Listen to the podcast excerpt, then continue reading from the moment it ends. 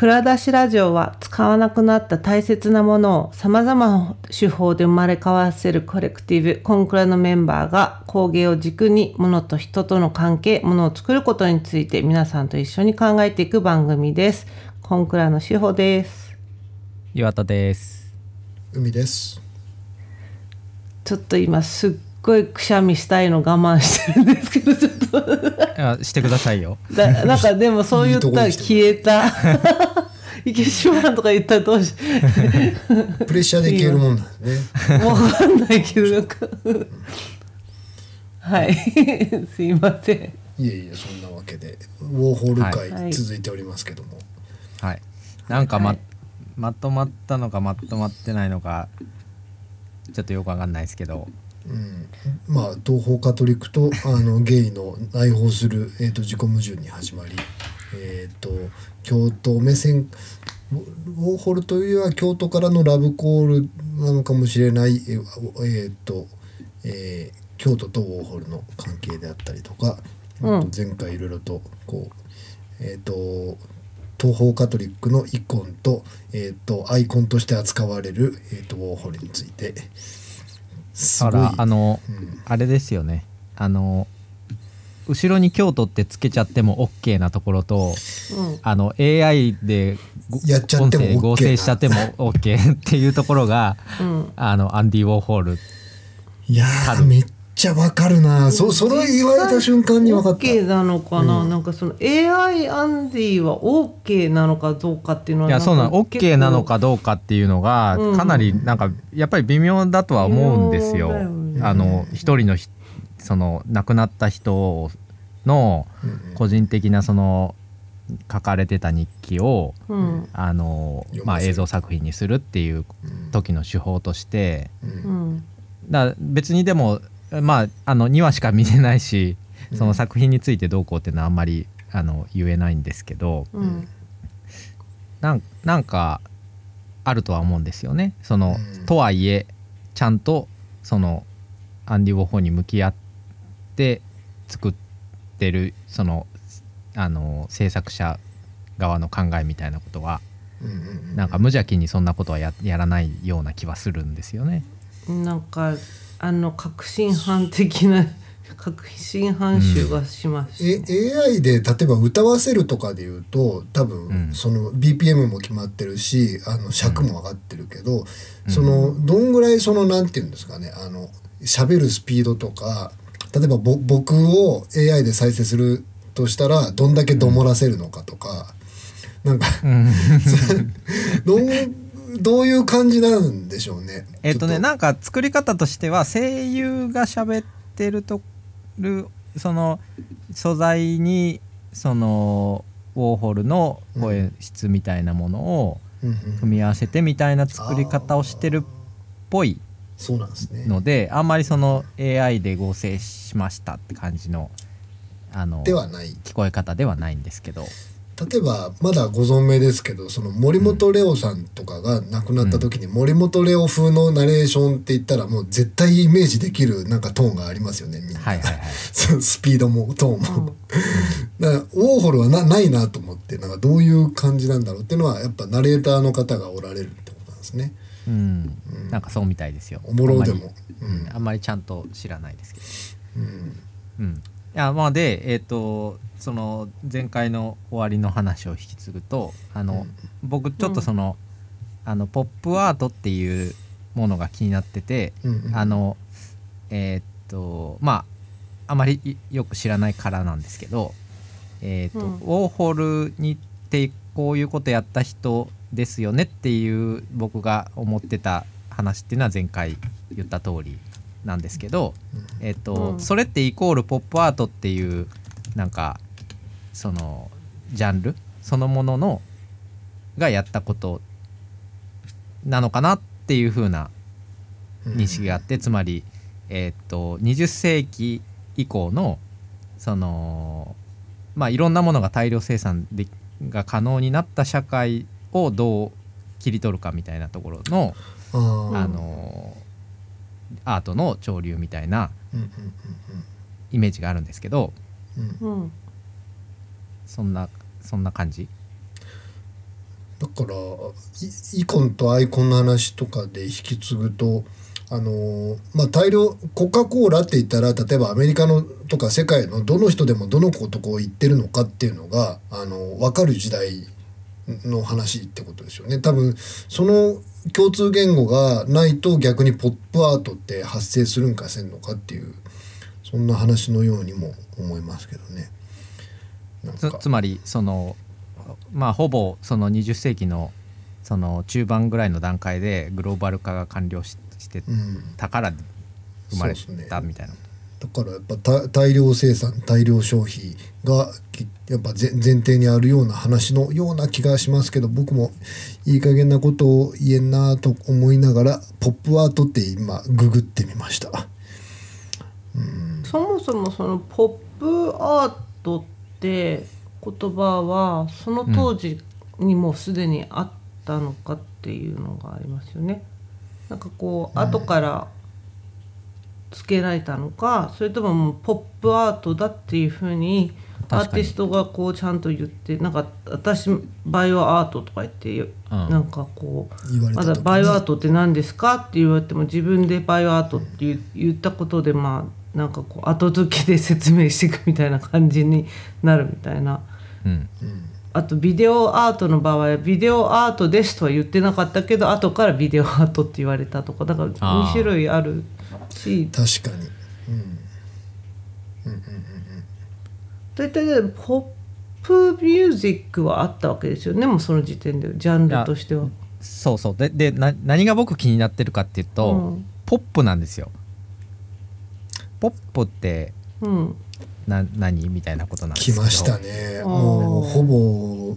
コンクラにおける格論と言ってもいいワードですね。ポップってえそえそうなんですか？いや僕にとっては結構そう そうですね。あそうなんだ、うん。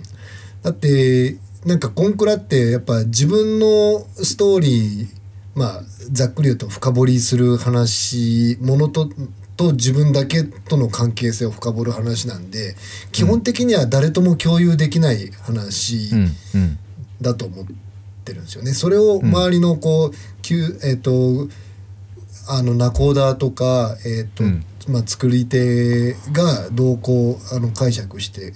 で、まあ、あの作る一緒に輪に入っていくかっていうところで言うと、うんあの一人しかわからないものとかってポップの真逆だと思思うんですよね。はいはいはいはいていうのかな。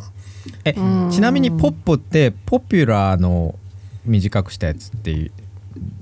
だと思いますけど。ことですよね。うん。確かそうだったと思う。うん。だから大衆的みたいなことですよね、うん。うん。そうですね。でまあそうですね。そのこもうごくごく個人的ですよね、うん。コンクラで。でなんかそのポップそもそもだとしたらポピュラーミュージックってどういうことなんななんだなんなんだろうって今聞いてそうてそうそう疑そう。問が。ポピュラーミュージックそうなんですよ。なんかあのーなんでしょう。いやだからもなん言葉通りのポピュラーっていうことで言ったらえー、とポピュラーっていう英語のなんかそのニュアンスが僕は分かんないですけどそのうん。人々が、あのそうそうそう。あでねコンクラ的にコンクラじゃない蔵出しラジオ的にはですねあの、うん。えっと柳宗悦の南阿「南無阿弥陀仏」っていう本の話をした時にうん。鎌倉仏教っていうのをそののポップカルチャー性みたいなところに柳宗悦が惹かれたんじゃないかみたいな話をしまあ適当なあのありましたよね。仮説でそううん。仮説でしたんですよね。ででそこで、まあ、僕が言わんとしてたのはそのうん。大まあひ一言で言うと大衆性みたいなことなんですけど、うん。でも大衆性っていうことで例えば、うん日本だったらそのお祭り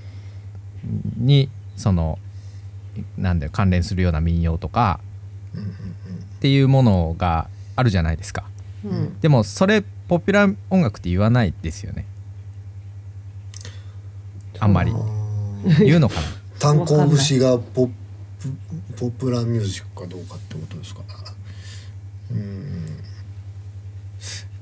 あでも今ちょっと,、ねちょっと気になったからポップを調べたら、うん。やっぱポピュラーの略で、1960年代に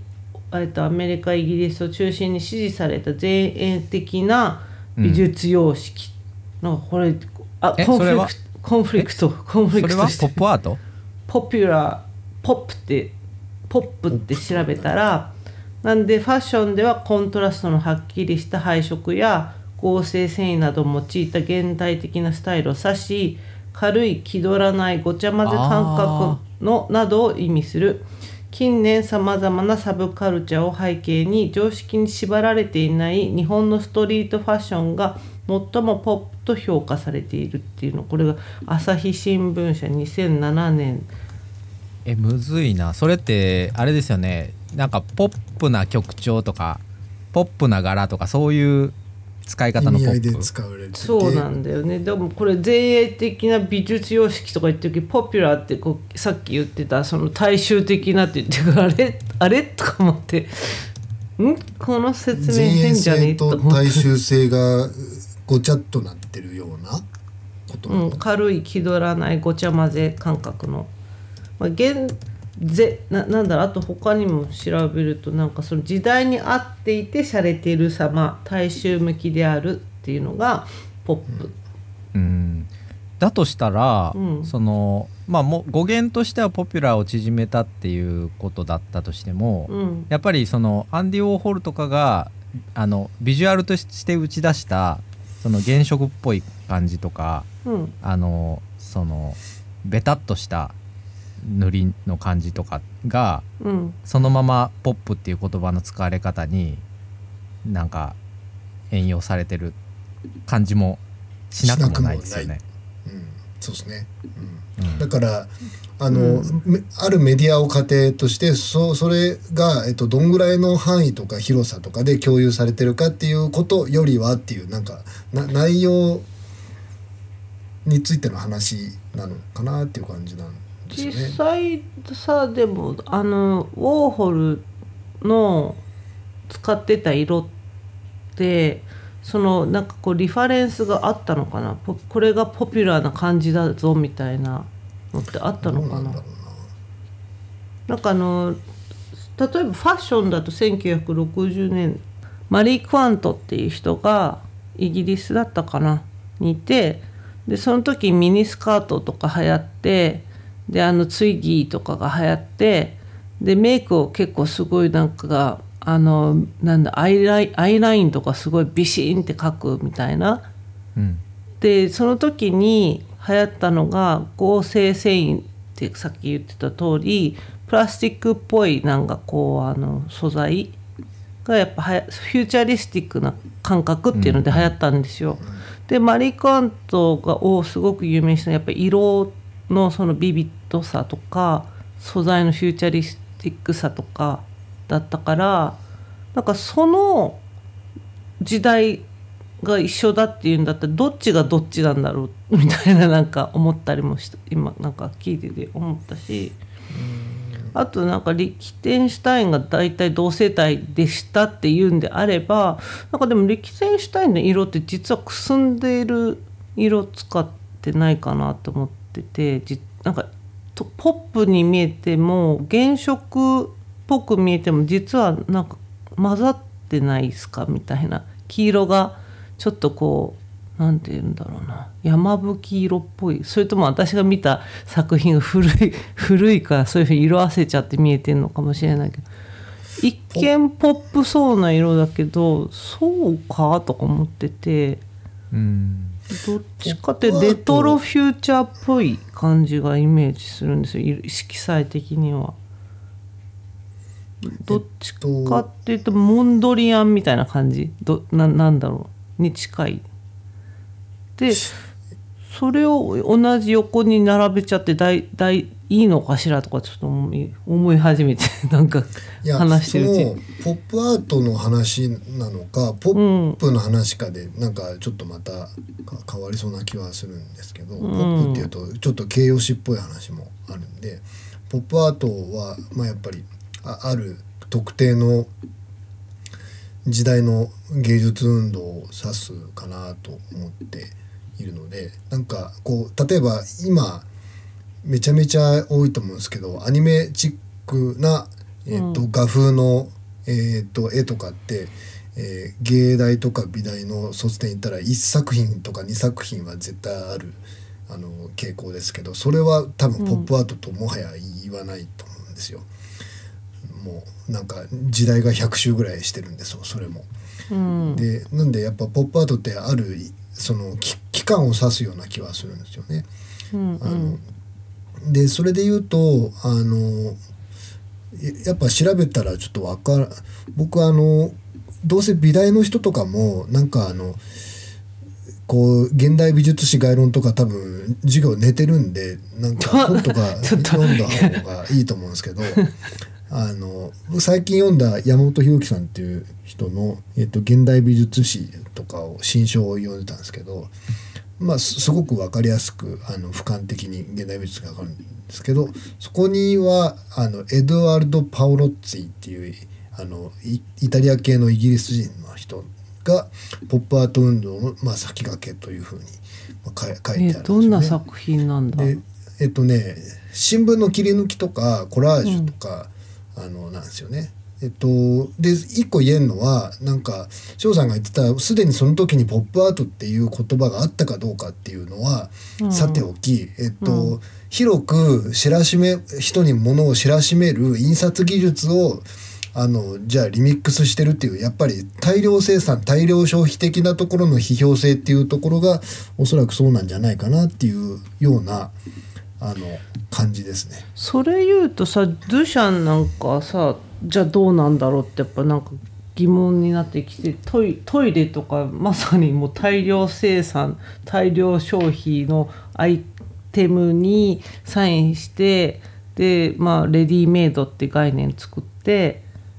でレディメイドだからまあやっぱそそそのものじゃないですか大量生産。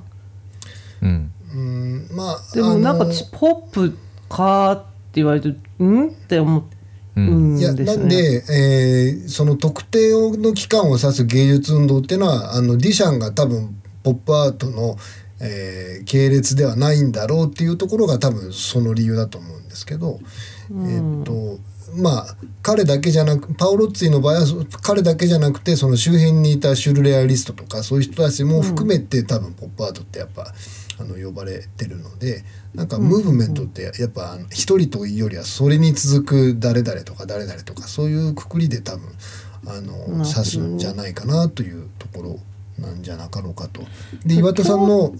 うん、うん。あとはい。あえっと生阿弥陀仏ってすすごいあのあ要はむちゃむちゃ普及したあの単語だと思うんですよね。そうあの民芸界の。であれはす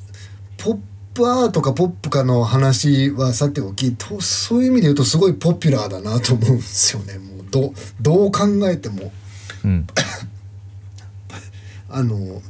あの今わかだんだんなんか聞いててなんとなく分かってきた気がしたんだけど結局その引用と反復って言われてるじゃないですか。あのそういうポップアートとかのドゥシャンも引用と反復だしアンディ・ウォーホーも引用してるし反復をすうん。するっていう。なんかそこは共通なんだけど、そのなんか生阿弥陀仏もまあ引用と反復ですよね、うん。でそそこの辺がなんかこうあのそこの違いでも引用と反復してるけど例えばじゃあアンディ・ウォーホーさんと、えー森森村うん安と下の名前。森村康政ですよね。あそうですそうです。その方と何がじゃあアイコニックな何かをやってるにはじゃあ作家自身がねそれをあの演じるっていうところ何が違うんだとかあとシンディ・シャーマンっていう人がいるんですけどアメリカの女性で彼女もやっぱ自分をある映画のなんとありそうなシーンになんか自分をこうメイクとかにしあの特殊メイクとかして演じたりとかあと柳柳美和さんだったかなとかなんかこうこういうなんか職業の女性いるかもみたいなのに紛争して写真をこう自分でコラージュするとこれ全部引用と反復共通してるんですけどうん。ポップそれに関してポップって言ったらやっぱアンディ・ウォーホルが一番なんかこうなんていうのかな。なんかちそう考えなんか違うよなってやっぱ思っちゃうっていうのは何だったんだろうっていうところがなんかそのなポップアートの謎を作ってる気がして。いや確かに。それ今聞いて思ったのはその、えっと、鳥取の美術館で、うん。じゃあわわかんないですけどえっと、えーパオロッツィの新聞の切り抜きのあの作品を、えっと5億で買いましたって言ったらあそうそうなんですかっていう話で終わりそうな気もするんですよね。いや言ったらニュースにすらならないと思うんですよ。え？ウォーホルだからニュースになるような気もちょっとししてるっていうか。てかそもそも3億円使ったってことだけでも問題になったんじゃなかったの？それは。うん、まあいろんな理由があると思うんですけど、うんえっとあのここういうのって地方の美術館がなんか何億円か出してその、えっと、絵買う買うと今に始まったことじゃなく結構たま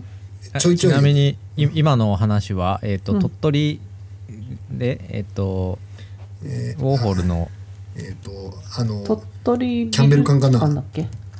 違うブリブリオとかなんかその箱洗剤の箱だっけ？あそうだ。がなんかこう四角い箱ただの四角い箱にその洗剤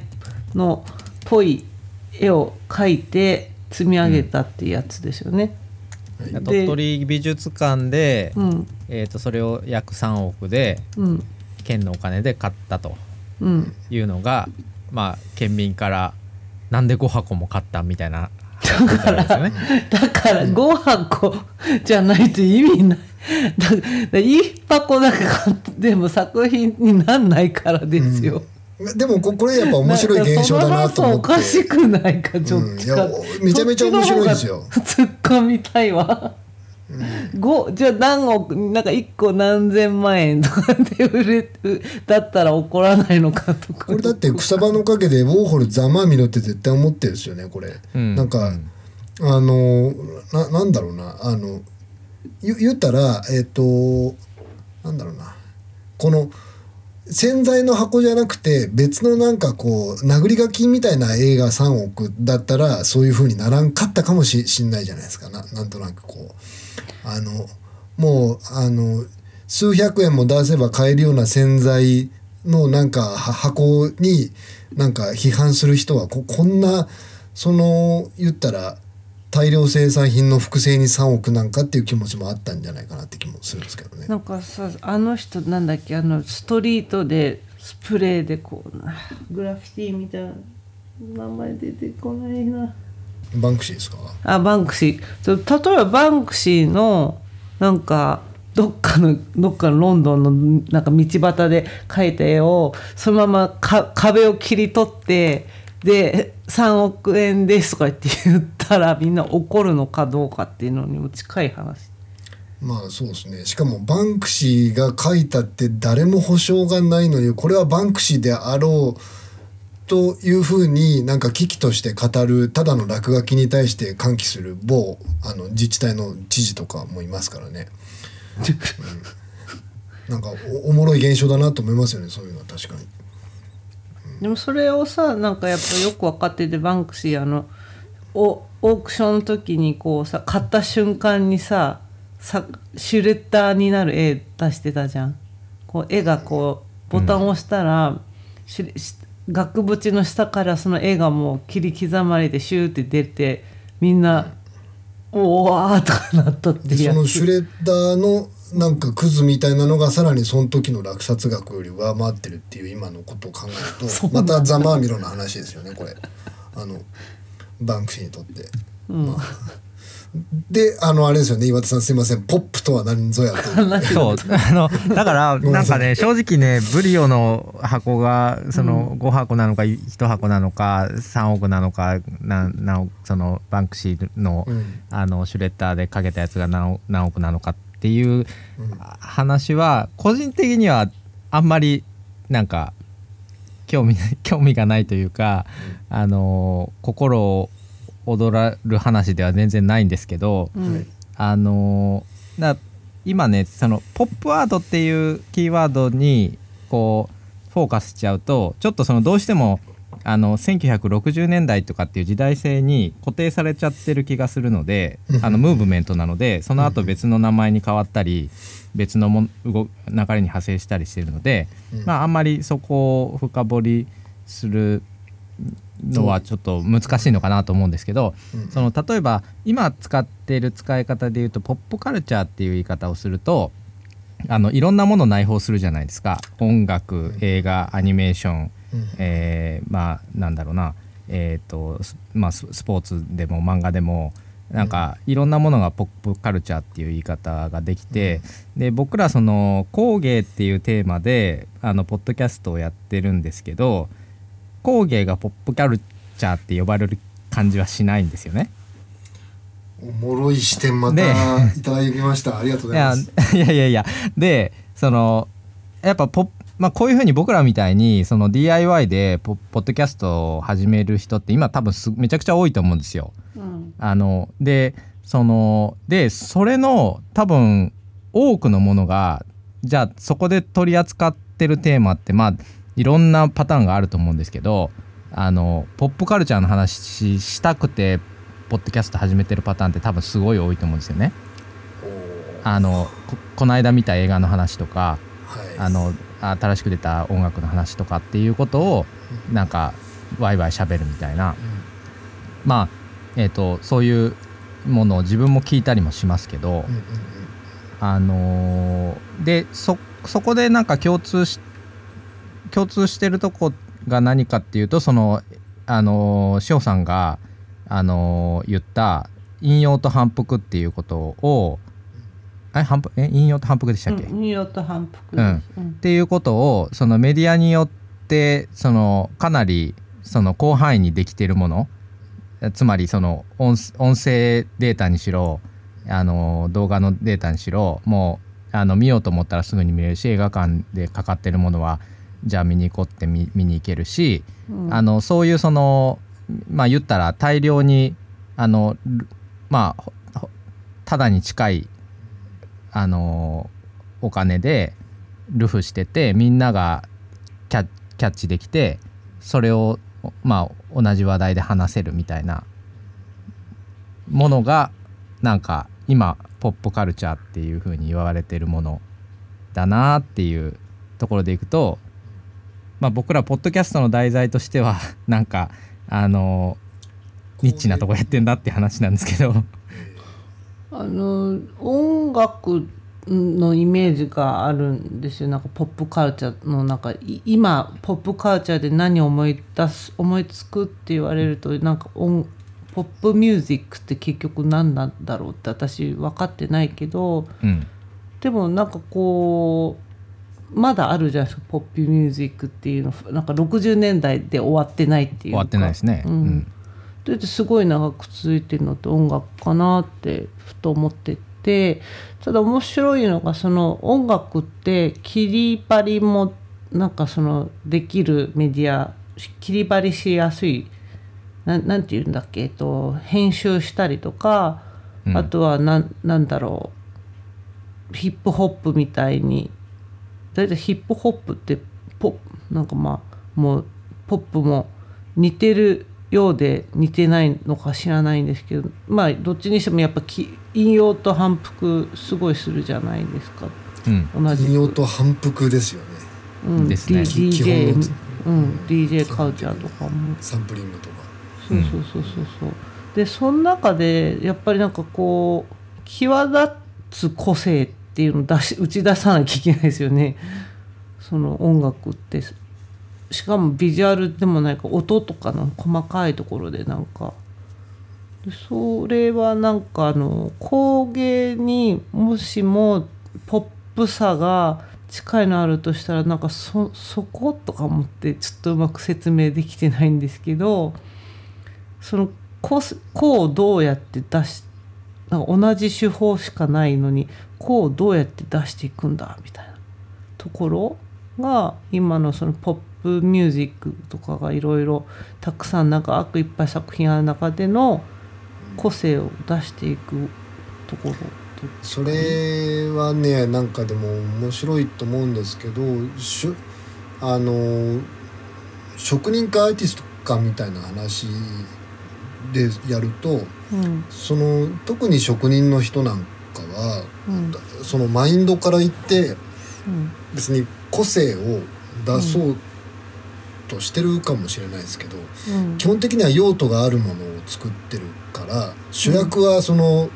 使使われてる道具なり何なりの現現場が主役主役というかあのななんだろうな。あんまりこうこ工芸とかってある種実用っていうことを前提に考えた時にその、あんまり作り手が前前に出出ないものというか なんかそういうのはあありますよね。ああとは、で作り手前に出てるのと出てないのってなんか2つ種類あるなと思ってるけどなんか民芸がまあその誰かは分かんないけどみたいになってるじゃないですかむしろそっちが実はポップなんじゃないかってなんかあそうそうそう。だからそれがその柳宗悦氏の多分あの言い方を変えるあのみえっ、と柳宗悦氏が作り出した民芸という概念とうん。ああの人が書いた「ああ生阿弥陀仏」っていう本で生阿弥陀仏について、うん。まあ、特に一辺の、えー、と思想について言ってることって、うん。あのほイコールで結ばれてるのでうん。だからその、えー、と無無名で大衆に流布して誰でもあの引用と反復ができるものうん。イコール生阿弥陀仏でありイコール民芸であるっていう風な式になってるんですよね多分。うんうんうんうん。それだとさっきの話戻しちゃうとその AI でアンディ・ウォーホルが、まあめちゃくちゃ引用反復され尽くしたのがアーティフィシャル・インテリジェンスっていうこう反復じゃないっぽさを出してくるわけですよね。インテリジェンス持ってるから 自立しているみたいな。でそれでもなじゃあなんかそれがアンディ・ウォーホルだから OK っていうふうに言われてしまうのはそのポップがそうさせているからなのか。例えばですけど他になんか AI 系のああれなんだっけあの「ボヘミアン・ラプソディ」とかが例えばはい。亡くなったねあのフレディ・マーキュリーさんを、えっ、とまあなんかい真似して演じてるじゃないですか。うん。本人じゃないしちょっとそんなにじあんま似てないなって思ったけど。そんなに歯歯出てなそうそうまだ。そこまでじゃそうなくないそうでででもまあそれでも一応みんな批判あれどれだけ批判されたかわからないけどでもそこじゃなかったじゃないですか。なんか似てる似てないが重要だったわけではないみたいうん。な、うん、そこを見てないですよね。そこを見てないですよね。だからなんかアンディ・ウォーホルになんでその AI じゃなくて別になんか普通にアンディ・ウォーホルっぽい喋り方をする人間がやってもまあよかったのにわざわざなんかインインテリジェンスアーティフィシャルなインテリジェンスですってやる理由がなんか AI 会社がなんかこうアンディだったら OK だからやろうって言ってるような気がしてならないともうなんかうまく説明できない。初音ミクじゃないけど反復と,、えっと再生産をしまくっていいあの、フォーマットっていう認知が暗黙のうちにもうなんかウォーホルの場合成り立ってるんじゃないかっていうそうでそれ結構危険だなと思っててうんなんでかっていうとこの AI を OK とししてしまうとねあのなんだったらもう我々ポッドキャストやんなくていいんですよもう。あの岩田さんみたいにしゃべる AI と海くんみたいにどもる AI と私みたいにすぐ名前忘れただのなんか あのあのくしゃみ出ますとか なんかいつもダラダラしゃべるみたいな。なんかねで喋らせていいわけじゃないですか。3人で AI で。ちなみにあのどもりの、えっとい伊藤麻さんでしたっけ、えっとうん。ちょっとその岩さんの後追いで読み進めるとあの反復は、えっとやっぱ新しさの拒絶ぐらいのことを書いてありましたね。あのふ古いことをひたすら繰り返すのがあのどもりでありリズムであるっていうことを書いてありましたね、おおもろと思いましたね。その視点はなかったなと思って。あのは反復と再生産とどもりの話ですけど、うん。はい。まあ、であのその AI の脅威とか言ってまあ脅威はその人間の仕事をさっき取るとかいうように言っちゃったけどそっちはよりもそれはあんまり問題ないというかなんかその絶対その人間がこうやってる方が面白いっていうのはその人が面白さだからこそなんであってだけどセキュリティとかで音声とかでこう今あの撮ってるんですよね。こうあこの人がユーザーが使ってるなとか、うん。それ AI やられちゃうともう音声でのセキュリティとかはできなくなっちゃうしあと言ってないのに言ったとかなんかあのディープフェイクが今映像ですごい問題になってるじゃないですか、でそのまさに AI、えー、とアンディ・ウォーホルもディープフェイクですよね、うんだからそなんかそっちの方は怖いなって思って。てそうなんかそのギリギリの線やなって思うのは、そのうんいやまさにそのディープフェイク的にも受け取れるんですよね。その、アンディ・ウォーホル・ダイアリーズっていう作品を、うん。ああいうその AI 生成のうん。音声で出すっていうこと自体は。ただあのーまあこれもだから最後まで見てみ見ずにあのどこまで言えるのかって話ではあるんですけど、うん。あのとにかく誰にとっても実態が見えない存在であったアンディ・オーホールが実は残してた日記を彼の肉声から生成した言葉で語らせることで、うん。彼の実態がだんだん見えてくるっていうものではあるんですよ。だから、その言ったらその実態がないから、うん。あの素材としてどんまあフリー素材でもどんどん使っていいみたいなうん。扱いだったアンディ・ウォーホルにちゃんと人間性を取り戻すみたいな風な作品とも取れる気がするんですよね。まあ、でもね。そう、ん。でもそのやり方として AI の合成音声を使うっていうことは、まあ、かなりセンシティブな気はする。なんか上等手段なんですよこれ。あの大体新しいあの技術が、まあ、発達して倫理問題。だからさっきの、うん。AI とかであの勝手に亡くなった人のことをやっていいのかとかリスペクトあるのかって話もん。前ののエピソードで話しましたけどうん。そういう倫理問題を軽やかに社会に受けさ受け止めさせるのは文化を通すっていう上等手段があるんですよ、だからテクノロジーっていつもポピュラーカルチャーとかを使うし、その慣れさせるんですよ。見慣れさせて、うん。これこそ本当に反復です、うん。反復で見慣れさせてあこの技術は最初怖いと思ってたけどこんなに自分の身の回りにあ当たり前にあるそして別になんかアートに使われてていいじゃないかっていうふうにうん思われて受け付け受け入れられていくっていうのをね結構あの使うんですよ我々 我々っていうかあのそういうあの技術とか新しい技術をあの語るあの研究者とか、うん。あのアーティストとかあとまあまあそういう技術の開発しているところとかはやっぱそれはテクニックとして使っていると私は個人的な意見ですけど思ってるんですけどうんうんだから危険だなと思って。まあそうですよね。逆に誰でも使わな、誰でも使うようになっ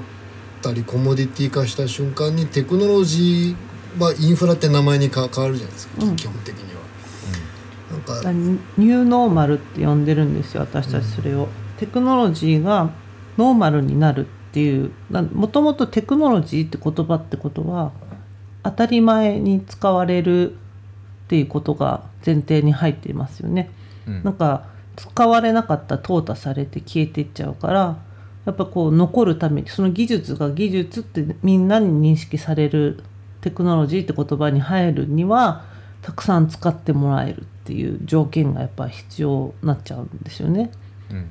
うん、一人だけがつく使ってたらぎテクノロジーって呼ばないじゃないですかそれこそ工芸かもしんないし他の工あの工なんだろうな。工芸ってその工の方？うん。工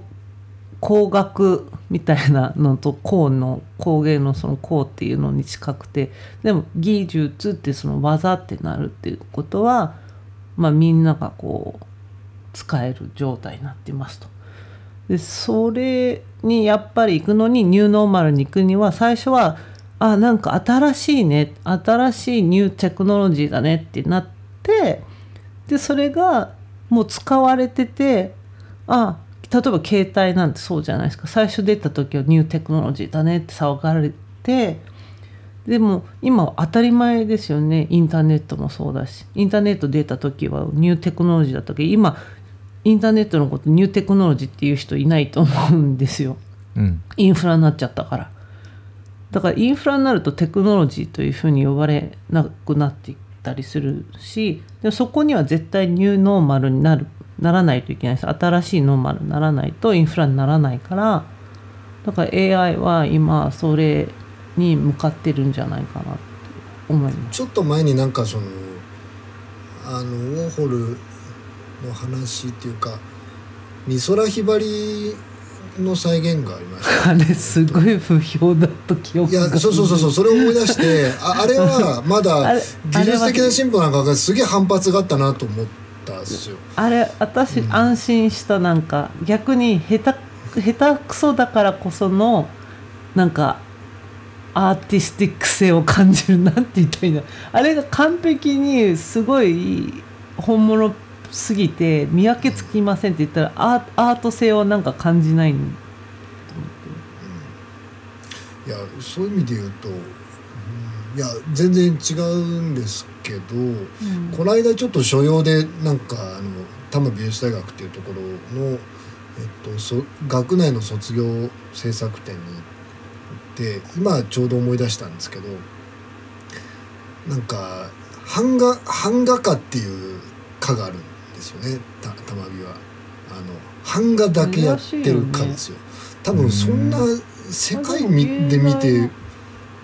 や版画やってる人はないですけど版画家としてはなないんですよ多分。あの聞いたことないないですからね。で僕そこにやっぱ岩田さんと行きたいと思ったんですよ。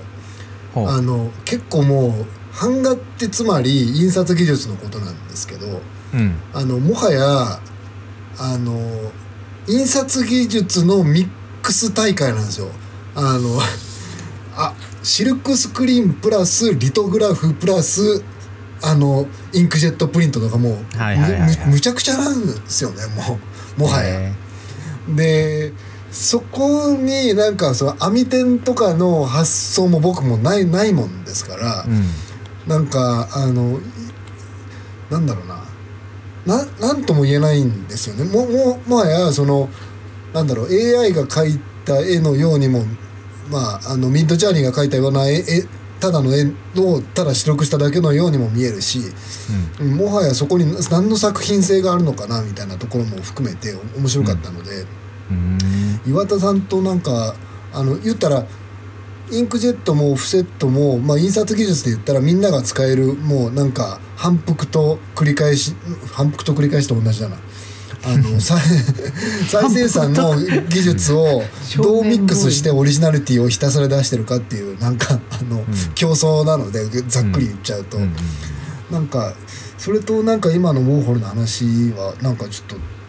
僕の中で急に頭でつながってきてちょっと面白いなとちょっと思いましたねなんかうんそうなんだな、そこにそこにミッドジャーニーが登場したことで余計面白くなってるっていうのもちょっとあるんですけど、そういえばなんかあの私ちょうどその玉美の卒業制作展の公開公表っていうイベンイベントのゲストで呼ばれてる。だから一個一個作品を見た学生のあの説明も受けてで公表してたんですけど一個ミッドジャーニー使った作品があってうん過去のミッドジャーニーについて軽く説明をじゃあお願いします。あすいませんえっとミッドジャーニーっていうのは、まあ、まさにその AI で絵をイラストを生成するんですね。うんでそれはキーワードを入れるんですよ。例えば、うんとアンディ・ウォーホルみたいな絵とかやるとうん何でもアンディ・ウォーホルみたいな風に書いてくれたりとかなんかアンディ・ウォーホルみたいなバナナのなんとかとか入れ入れるとこうパパって作ってくれるんですよね。うんなんで絵心がなくてもキーワードの思いつきが絶妙にできる人はなんかオリジナリティあふれるあの AI の絵が描けますみたいな。で最近動画の方もなんかミッドジャーニーじゃないけど動画バージョンとかもそういうのも出てきててでそれ今問題になってるのが あの誰が書いたか分かんないぞってなっちゃっててあのやっぱりコピーライトとかも分かんないしうん。でそういう今もうみんなこれをじゃあどう受け入れていけばいいかっていうのでもうあの困ってる人たちもいるわけですよね。うん例えばなんかあの今コロナでオンラインで入試とかやり出してるやってた京都、えー京都の某美大なんかはもう AI 使用禁止って書くかどうかっていうのを悩んでますと。でキャラクターとかの学校あのコースとかだったらさらにねその辺はちょっとすごいセンシティブだと思うんですよね。自分のオリジナルで考えたキャラクターがどうかわからないみたいななっちゃうとただじゃあ AI を使っちゃいけないっていうのもじゃあなんでだろうってなるのでそこが難しいなっていうのが、まあ、ミッドジャーニーがこう突きつけた問題なんですよ。でまあ、その学生がそのやっぱり現現代の今のその話題だったり問題点をあの彼はミッドジャーニー使って今までかつてずっと玉火で、えー、と生産生産されて生産っておかしいな、えっと、制作されてきた卒業作品のタイトルを AI に、まあ、ミッドジャーニーの AI にこう入れて描かせ描かせたイラストをひたひたすら発表してたわけですよ。これ今年だから多分彼はさ OK, OK だったんですけどこれ、うん。来年とか再来年だったら多分なんかあのもうみんなが同じ手法をしたら誰誰もが同じ作品になっちゃうんでどうなんだろうねっていうことをちょっと思ったんですけど。まあ今はだからその登登場期やからそこに批判性みたいなものがあのまあ評評価評価っていうかその面白い見方としてはうんありえるけどね。もうそれが一般化してしまえば別に何の必要性もなくなるっていうことですよね。うん。あの、うん。特にやっぱ卒業制作ってその人のうん。それまでやってきたことの集大成なので、うん。まあ、なんか一作品としてやることは全然ね問題ないけどそれで卒業できるかどうかっていう判断はやっぱり今後もちょっとなかなか議論が必要になるななんて思ってみた。まあ、ちょっと切りどころわかんないですけどポップとあの工芸の話ですよね。うん、話がど ん。どんいやいやいやいや、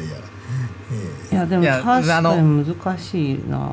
うん、まああのあれなんですよ。あの僕のそのまあアンディ・ウォーホルのことを考えてああポップアートかえポップアートって何？ポップって何やったっけみたいなところの流れからうん。あのまああのぼんやり考えてたこととなんかその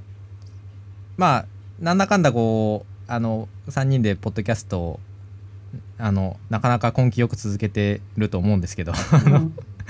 あのまあいろんな人に聞いてもらいたいなと思いつつうん。あのなんだろうこうあまあなんかめちゃくちゃアテンションを集めてリスナーを増やそうみたいなことは全然そういう考え方はしてないにしろ しろ。でもなんかこうじ自己的にあのこの番組に出会ってしまうみたいな人がうん。もうちょっと言ったら面白いよなって思った時にうん。やっぱりそれのなんていうのかなだあのめっちゃ悪い言い方すると出汁に使うものとしてはやっぱりそのポップカルチャー的なものだつまりあのいろんな人があのリーチしやすくて話題にしやすいものをあのテーマに喋ってた方があの工芸のことずっと喋ってるよりも多分リーチする人が多いみたいな。だから我々のああごめんなさい。はい。ああいいですよ。うん。一番我々がポップに接近したのは多分あれですよね。犬王会ですよね。そうそうそう。確かに犬王会いやで最接近だから別ににそれをそれをなんかすごい意識してややろうとも思わないしあの、ででも今アンディ・ウォーホルの話をしてたりするのもなんかその一つではあったりもするっていうあのねじれがあるんですけど、うん、だからその、ウォーホルいじり倒しやすい問題ですようんね、うん、うん確かに。なんかという提供したよね、やっぱアンディ・ウォーホルって我々にネタを。そういう意味ではなんか、うん。うん。でわ我々ってのは私たちだけじゃなくてこのななんだろう 現代のみんなにっていう。アンディ・ウォーホル以降の世界が。そうそうそうそう。そういう意味では結構まあ偉大なし仕事をしたなって言ってもいいかなって思ってるっていう、はい、い。じれるお題をはい。た多数残したということですよね。はい。はい。まあそんな、えー感じで あの、えーいじり倒して、えーアンディ・ウォーホル会2回ということで、はい。はい。この辺で終わりましょうか。はい。はい、言いたいことはありますか？志保さん。い。何ですか？やなんかあの これで最後にするんですけど、うん。えっと有名であること自体をなめんなよって言ってたアイコンとうん。あのそれこそ工芸の接点ってあるのかなって言ってて石川県で岩田さんが突然出会ったカムイ伝の話。うん。カムイ伝こそ逆に有名とは真逆の無名性ので展開する話なんであのそこの対局の話もなんか振り返って僕聞いてて面白かったなと思う。んですけど、うんうんあのポップもいいし無名性みたいな話もあのすごく、えっと、工芸とカルチャーの、えっと、お題にしているコンクラとしてはなんか今後もちょっと面白いネタが掘れそうだなと思ってます、っていう、うん。あの感想です僕は。もう確かにな。なんか多分私無名に最近すごい惹かれてきちゃっているのはなんでだろうと思ったら多分大丈夫ですか？も無名性。ういやなんかね TikTok とかで有名になりたいとか言ってみんな無謀なことをしてさ命を落としたりとかする子もいたりしたじゃない？一時。うん。あのむむちゃくちゃ系のうんそうそうそう。さあの芸風の人ね。そう。でなんかまあね私も年取ったななんてそんなそんなこと言いながら思うんですがやっぱでも子供にそういう危険を及ぼすようなメディアを大人がなんか作ってるのってどういうことなんだろうっていうのをちょっとやっぱり気になってて。で当時のそのテレビ見るとバカになるよとか言われてた時代だと思うんですよアンディがいた頃って。いた頃ってあの60年代とかって。あんまりこうそういうのあのテレビの真似ばっかりするんじゃないよって親に怒られましたとかいう人聞くからさ、うん、だそれになんかまた今ん戻ってきてるからこその無対局の無名を見見るっていうのって何かなんか私たちに重要な学びあるんじゃないかろうかと思ったりします。無名性。はいそう思いましたこの間話終わんないんですけどあ の、えっと、たまたま NHK で見てたそのアメリカ史の、えっと、1920年代でラジオがあの登場した時に人々の情報の受け取り方が変わったっていう禁止法と大恐慌になる直前とかですけどあのみんなが同じ時間に同じものを共有し始めたのでみんながラジオの前についてその時のなんかとんでもニュースで。えーっと井戸に落ちた娘が2日間発見されなかったっていうなんか逸話を言ってたんですよね。あのそそれはあの有有名というかあのララジオにかじりつきすぎててっていうなんかあのちょっと今とはあのかんちょっと違うタイプの過激さがあったなっていうふうにはちょっと思ったんですよ。うん。なんか、うん、で、まあそうね、うん。確かにそうそうそう。あだから有名なものの共有っていうのはやっぱりあの過激さが伴うなとあの TikTok の話も聞いて思ったんですけど、うん、人あれ人それなんだっけあのアメリカのさケネディがさ撃たれた時ってさ初めてテレビがさそのライブで見せてた時だったわけなんだけどあのライライブ放送？ここれ掘ります？あこれ。あちょっともうもう終わ終わっときましょうこれ。終わんないか。は終わりましょう。はい。い、はい。はい。すみません。ポップの話でした。はい、はい。えー、グラダシラジオは毎週火曜に配信してますのでぜひ、えー来週もお聞きくださいはい、えーなんかだんだんメディア論みたいになってきてしまってやっぱりこう自分で講義の話よりメディア論の方が スラスラ喋れてしまうんですけれどもあのメディア論の話も聞きたいぞという方は「あのハッシュタグ #CONCRA」もしくはフォームで、えーご意見ください。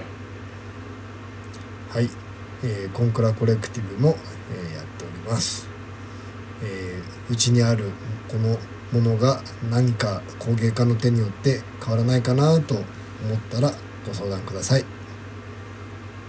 じゃあメディア論っていうと もう終わらなかった うん。あのマーシャル・マクルーハン好きなんですよね。おおはい。わかりますよ。マクルーハンは好きなんですよねわかります。僕、うん。マか。クルーハン会ありますかね。マクルー、うんというというのもちょっと投げておこうと思うん、はいそうなんですよ。だからさ、ミッドジャーニー会もあってもいい。とテレビのやつはいはそれまさにその話が出てう、うん出そうと思ってたんで、ちょっとうん。別途、別別途ね。途ですね。うん。ははいママクルーハン会やりましょう。い。はい、はい、というわけではい。長くなりました。また。はい、よろしくお願いしますありがとうございます。